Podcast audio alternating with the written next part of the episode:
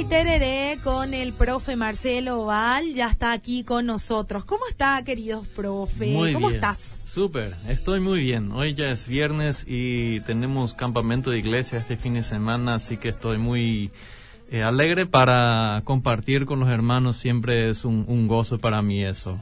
Te estuve cargando toda la semana en la radio con el tema del H.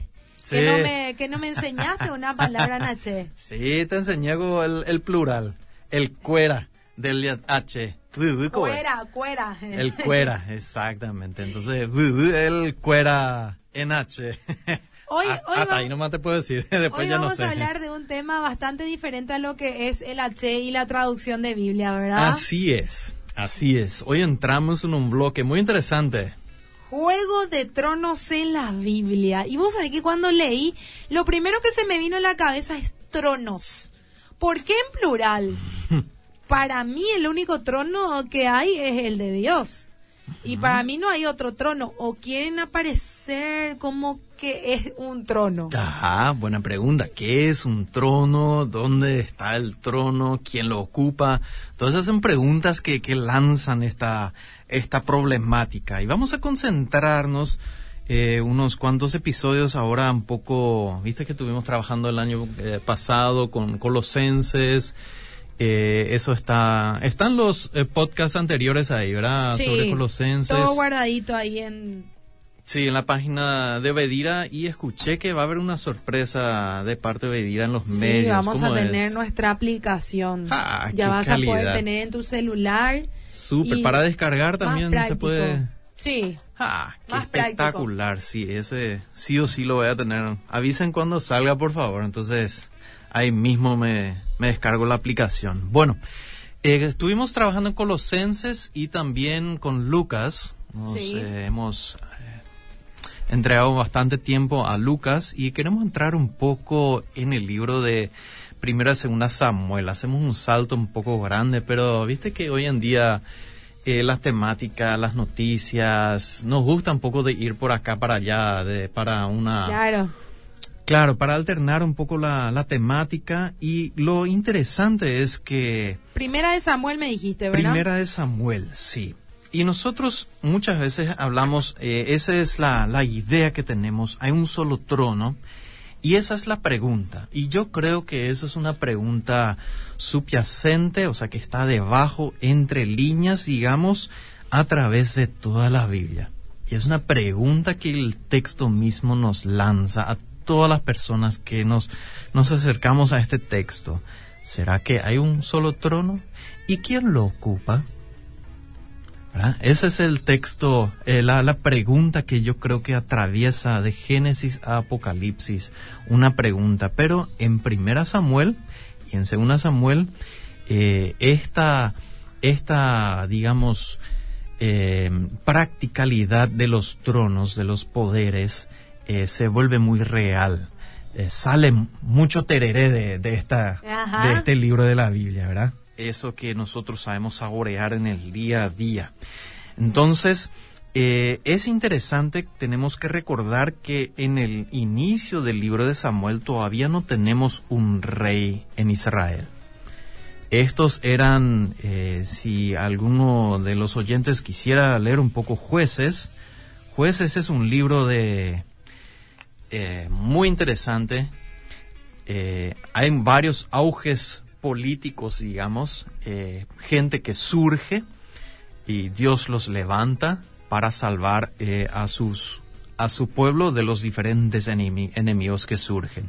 Y eso es un poco la, la prehistoria del, de Primera Samuel por ahora. Y, y en esta prehistoria eh, tenemos como unos, unos tribus muy, muy sueltos, eh, unos, unas tribus muy, muy sueltas que, que están ahí eh, tratando de ayudarse en cuanto puedan para sobrevivir ahora en esta tierra Canaán que Josué les ha ayudado a conquistar, por decir así, a recuperar y heredar. Ahora están ahí sueltos, Dios levanta, tenemos varios como Otoniel, eh, tenemos a Gedeón, eh, Jefté, Sansón, ¿verdad? Y uno dice, Sansón, pero también era de Dios con todo lo que hizo y hacía, ¿verdad? Y, y sí. Cumplió el propósito al final. Ajá, ese es una, una interesante, un interesante comentario. ¿Será que ese era el propósito? ¿Cuál era el propósito, no? Y esa es la pregunta también, ¿cuál era el propósito de los personajes después eh, de estos jueces? ¿verdad? Cuando aparece Samuel, cuando aparece Saúl, cuando aparece David, y luego ya en los libros de reyes, los diferentes eh, reyes, ¿verdad? ¿Cuál es la, el propósito de esta gente? Y vamos a hablar un poco de, de, esto, qué es, de dónde viene eh, este pueblo, cuál es la perspectiva de entrada a este libro y cuál, hacia dónde se dirige. Y es interesante eh, un, libro que me ayudó mucho, eh, bastante de estos capítulos está basado en este libro, es un libro que habla de, lo, de la política en los libros de Samuel. Es muy interesante, a mí me gustó mucho. Eh, fue escrito eh, por dos profesores de ley que también tienen un vasto conocimiento bíblico y esas dos ciencias combinadas creo que es una buena eh, digamos, una buena receta para una lectura de estos textos eh, que tratan de reyes, de poderes, ¿no? Ahora, vamos a, ver un poco qué, de qué se trata el libro de Samuel. Eh, antes de que haya un rey, estas tribus estaban teniendo un solo rey. seguramente alguien que otro conoce la historia cuando el, pueblo pide un rey, ¿no? Y dice Dios me han, me han desechado a mí, ¿verdad?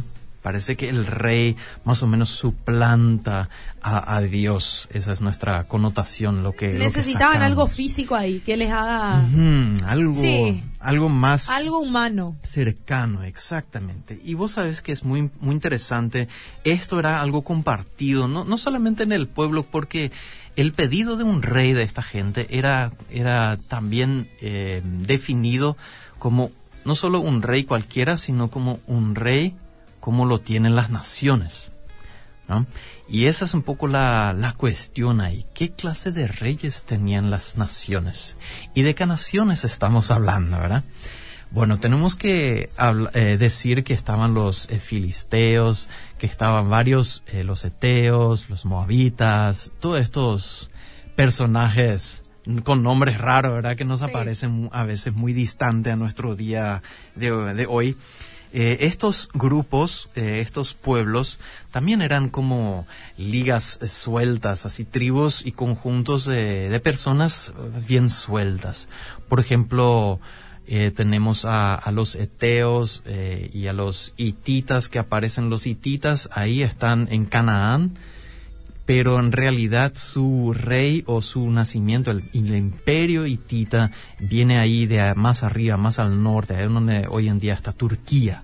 Mm. Y de ahí viene, vienen los, los hititas, ¿verdad? Entonces, este, los hititas que aparecen en Canaán, en esta tierra donde Israel está, eh, se encuentra con estos, ya eran como un apartado de este imperio, ¿verdad? Aunque llevaban la cultura y no tenían reyes fijos estos, estos pueblos. Entonces, ¿a qué lo que se refería a un rey como las naciones? Y ese es un sistema político que se ha llamado la monarquía, que se ha llevado por, por mucho tiempo, ¿no? Conocemos monarquías hasta hoy en día, aunque funcionan totalmente diferente a lo que funcionaban antes.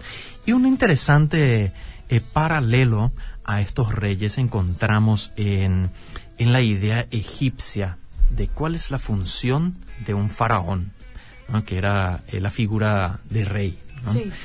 Este faraón eh, representaba a, al dios Horus en la tierra. Habíamos hablado de esto, eh, creo que unos dos episodios antes, ¿no?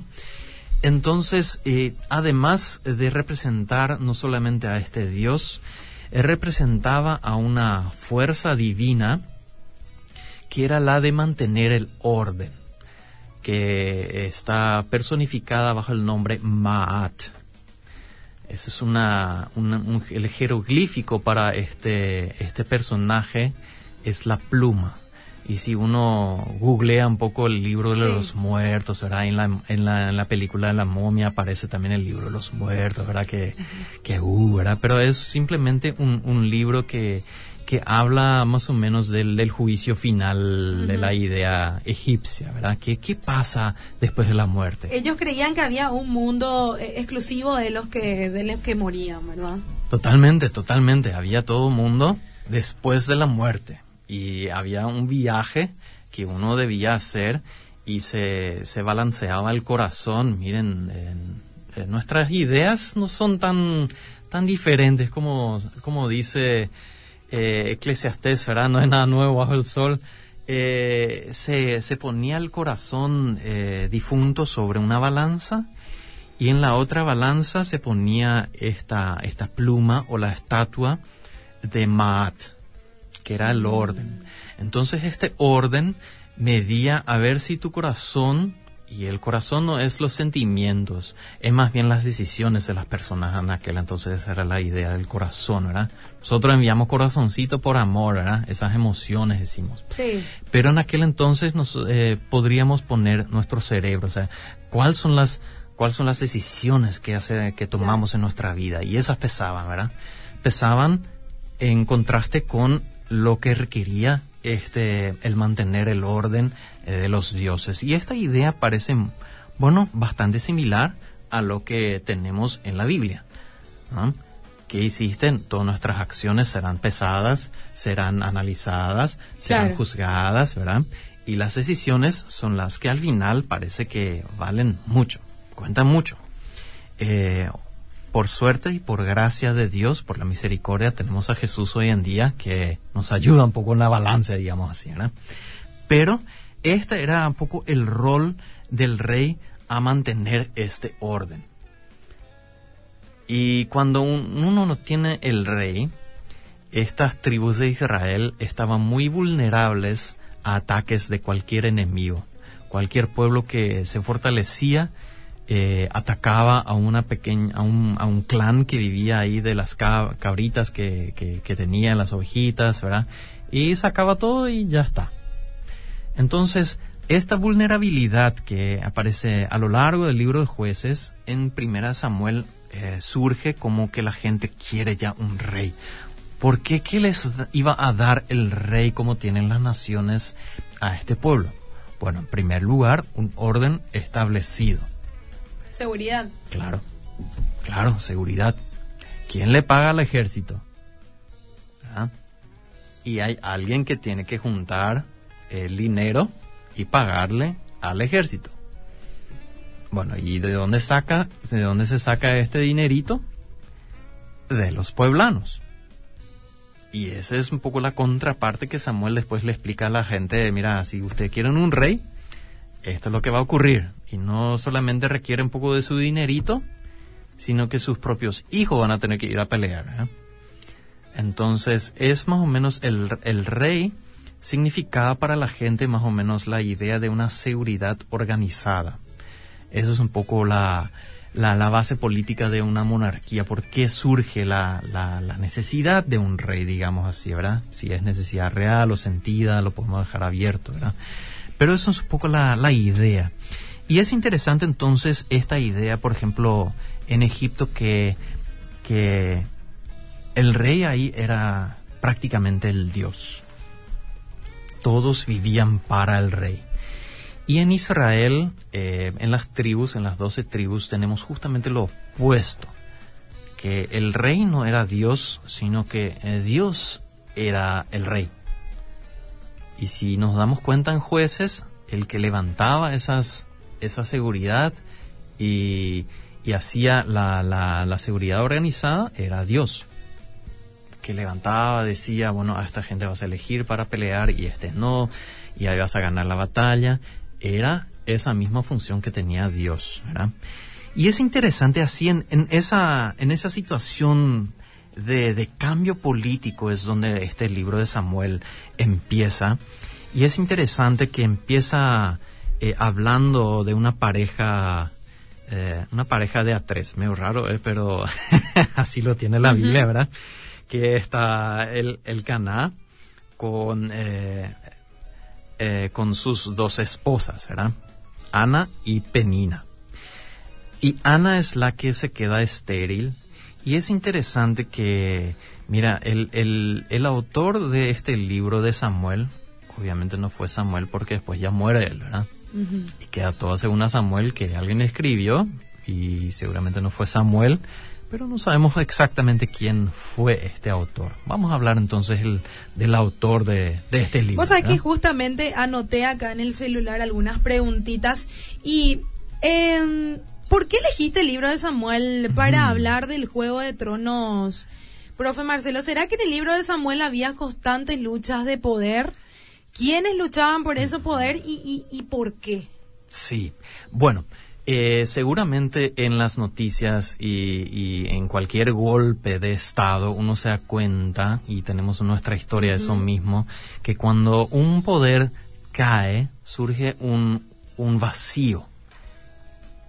¿Verdad? En la mente de la gente, como hay unos, unas ideas, unas teorías, dicen, el rey vive eh, en las cabezas de la gente.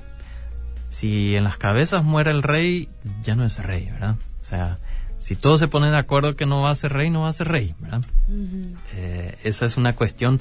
Y, y cuando cae, digamos, un rey y no queda sucesor establecido, uh -huh. queda mucho poder en manos de nadie. ¿verdad? Digamos que nosotros tenemos todo un sistema legal de, de la sucesión, de que cuando alguien fallece, eh, la herencia queda repartida ya de una, o sea, no, no es que cualquiera puede ir a agarrar. Mm. Imagínate sin ese sistema legal. ¿Cuántos eh, asesinatos, cuántas peleas cuando alguien fallece iba a haber, verdad? Y los que más iban a sacar beneficio, me imagino la funeraria, ¿verdad? Que sí. en vez de uno, ahora tres o cuatro, ¿verdad? Existían funerarias. Eh. Otra pregunta. Y sí. Entonces, ¿por qué elegí el, este libro? Porque en, en los libros de Reyes ya está bien establecido el trono. El orden. Claro. claro. Y en jueces es como que nada está establecido. Entonces, el, los libros de Samuel, primera y segunda de Samuel, muestran el proceso de un establecimiento de un sistema político, digamos, la monarquía. Ahora, si esto es divino o no, no eh, me, me, me, reservo la opinión, ¿verdad? Porque eso ya, ya entramos en ideología política y eso no necesariamente es la, la idea aquí. La idea aquí es mantenernos con el texto y qué trata de, de decir la Biblia. Bueno, eh, ¿qué tronos hay? Eh, está el trono eh, del invisible. ¿Quién es el invisible? El invisible es Dios. Ajá, que Dios ajá, dice, okay. yo soy su Dios, eh, rey. Okay, okay. Y el, como dice el, el refrán, el, el, rey muere en las cabezas de, vive en las cabezas de la gente. Y si Dios muere en la, en la mente, ¿verdad? De la gente, es como que si no hubiese rey. Y eso crea como un vacío. Especialmente en el libro, no es que Dios desaparece, no es que Dios muere, sino que queda desplazado en las vidas de las personas. ¿Ok? Es interesante que el, el contrato entre Dios y su pueblo era ustedes hacen lo que yo digo y yo me ocupo de su seguridad. Es como un contrato social de cualquier gobierno. ¿no? Ustedes cumplen las reglas, me pagan el impuesto y yo los cuido. Uh -huh. Bueno, trato hecho, ¿verdad? Sí. Y así surge un gobierno. Uh -huh. Entonces, eso era la idea de Dios. Y la gente tenía un poco una idea diferente, ¿verdad? Y eso es un poco la, la, el juego de tronos que aparece en, en, en Primera y Segunda Samuel. Y vamos sí. a ver los, los jugadores centrales acá. Eh, empezamos con los hijos de Elí. Elí era el, el, sacerdote y los hijos que trabajan ahí. Luego entra en escena Samuel mismo, que ya aparece desde el inicio, ahí con, con su mamá Ana, ¿verdad? Luego empieza ya el juego entre Saúl y David, ¿no? que, que sigue más o menos el juego de tronos ahí. Entonces es un poco la, un vistazo panorámico de qué es lo que se viene. Y vamos a, a concentrarnos en, una, en una, un, un punto acá eh, muy específico. dice que, viste que la historia en Primera Samuel empieza con eh, Ana, Ana que pide un hijo, ¿verdad? Y bueno, Elí ya aparece de entrada y es interesante cuando se, se presentan, eh, se presenta Elí.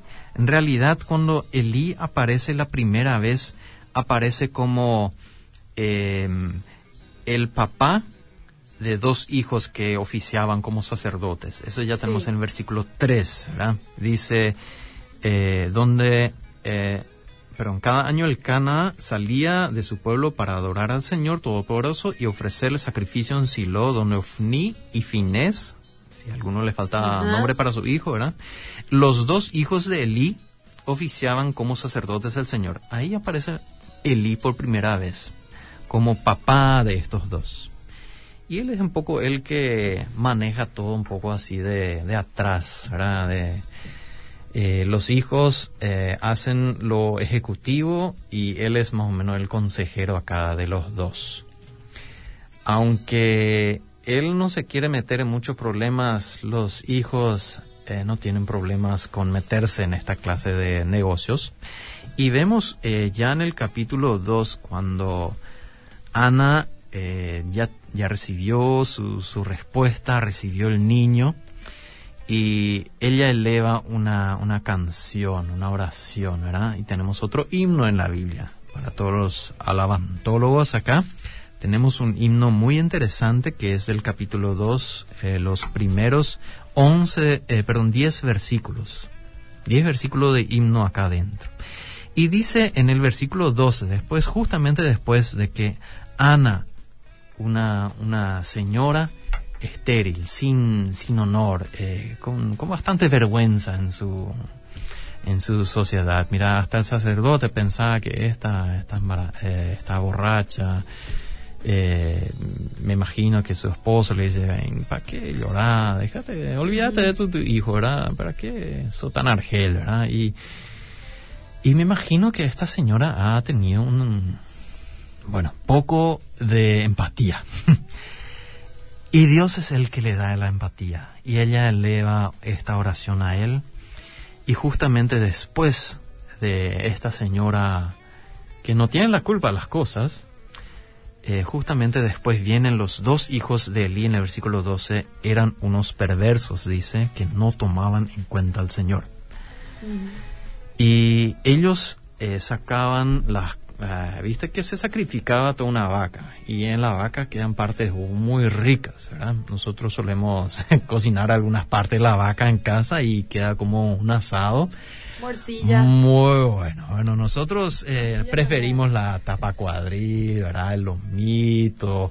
Eso es para mí algo muy, muy especial, aunque no, no, siempre tenemos la eso, costilla. El vacío, claro. Todas esas cuestiones estos dos muchachos también conocían muy bien y sacaban ahí de la olla grande el puchero más purete, ¿verdad? Para, para aprovechar los sacrificios de los justos, de los que hacían bien las cosas, ellos abusaban su poder. Ellos tenían el poder de decir, bueno, esto me va a pertenecer a mí. Y a todos los que le decían algo, ellos decían, ¿me vas a dar? O si no yo te voy a quitar a la fuerza. Es tu decisión, Señor. Y cualquier coincidencia con la actualidad a veces eh, es pura coincidencia, ¿verdad? Eh, cualquier similitud con hoy en día es coincidencia. Miren, este abuso de poder no es del pasado, sigue vigente y son estas cosas que, que son simplemente partes de la vida que, que todo ser humano va a tener que pelear una lucha en sus propias eh, decisiones. Cada uno encontramos estos, estos tronitos vacíos, digamos, ¿verdad? Sí. ¿Qué hacemos cuando los vemos, cuando los encontramos? Esa es la pregunta. Y yo creo que a través de todo Primera Segunda Samuel es esa pregunta que mantiene el autor ahí flotante. ¿Y vos qué vas a hacer con el poder que Dios te dio? Quizás sea sobre un amigo, quizás sea sobre un estudiante, por ejemplo, en mi caso. Quizás sea sobre bueno, unas decisiones que vos puedas hacer en un proceso gubernamental o donde gente depende de tu firma. Eso es mucho poder.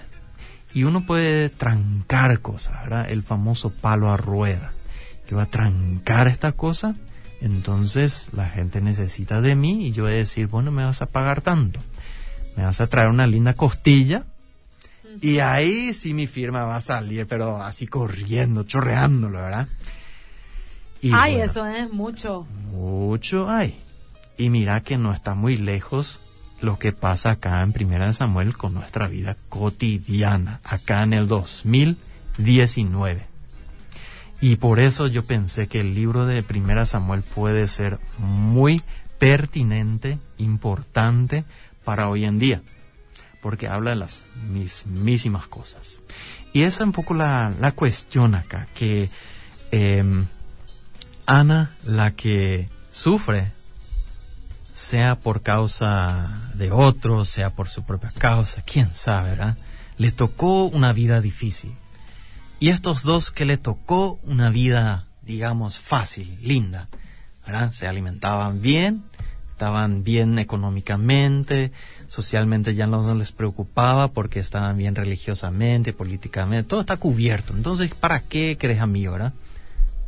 Disfrutando más bien el asado y ahí entre los dos estaban bien cubiertos. Y eso es un poco la, la problemática que ataca acá el texto. Y en comparación con Ana, que ella en su himno, en su oración, es interesante lo que ella dice. Ella dice, y esto va en contra de estos, como estos dos muchachos que pensaban que ellos controlaban todo, ¿verdad? Viste que el poder a veces puede cegar y uno piensa que vos probás una vez, funciona el sistema de ¿verdad? Probás otra vez y, todo el mundo lo hace, ¿verdad? El famoso consuelo, consuelo de tontos, ¿verdad? El mal de muchos. Y esto lleva a Ana a decir, esta cosa contra esta clase de personas. Y ella dice, del Señor vienen la muerte y la vida. Eso no está a nuestro control. No se olviden que esta vida es cortita y depende del Señor. Y ella dice, Él nos hace bajar al sepulcro, pero también nos levanta, o sea, nos, nos salva de la muerte o nos deja caer a la muerte. Qué linda oración. Sí, dice ella, el Señor da la riqueza y la pobreza. Y humilla, pero también enaltece. Esas decisiones, todas las puede tener Dios. Dios es, ¿quién es el soberano? ¿Quién es el que tiene el control? Y para Ana, una mujer que no tuvo, pudo tener hijos, que no pudo tener esa alegría que tantas mujeres pueden tener de ya nació mi primer hijo, ¿verdad? Esas fotos que se alza, ¿verdad? Festejo primer año. ¿Cuántas historias no hay, verdad? Esta mujer que no pudo experimentar esto, que se quedó relegada como segunda en su matrimonio, imagínense, eh, que fue considerada una borracha en la iglesia. Esta mujer que, bueno, justamente, pero así le cayó la ficha de la vida, digamos. Esta mujer supo quién es el soberano Mm. Esta mujer supo quién es el soberano. Y no es que se pichó con Dios, imagínense. ¿eh? Ella no se pichó con Dios. Pero los que tienen mucho y los que tienen empiezan a saborear este poder, este control. ¿eh? Eh, muchas veces sucede que se olvidan, o sea, parece que, que se, se creen esa, esa mentirita de que en realidad hay otro soberano mira, acá vos podés tener soberanía. ¿No te gusta la soberanía? Y si esta tentación te suena algo no tan cristiano, ¿verdad? Yo no digo que el poder sea malo en sí. Lo que digo es que conlleva el abuso del poder. Exactamente. De ser sacerdote, Elí no fue necesariamente el malo, como después Samuel tampoco. Pero el abuso del poder puede siempre y mayormente eh, lleva a muchas personas al sufrimiento. Y eso ahí uno se da cuenta de, la ceguera que llevó esta, esta soberbia.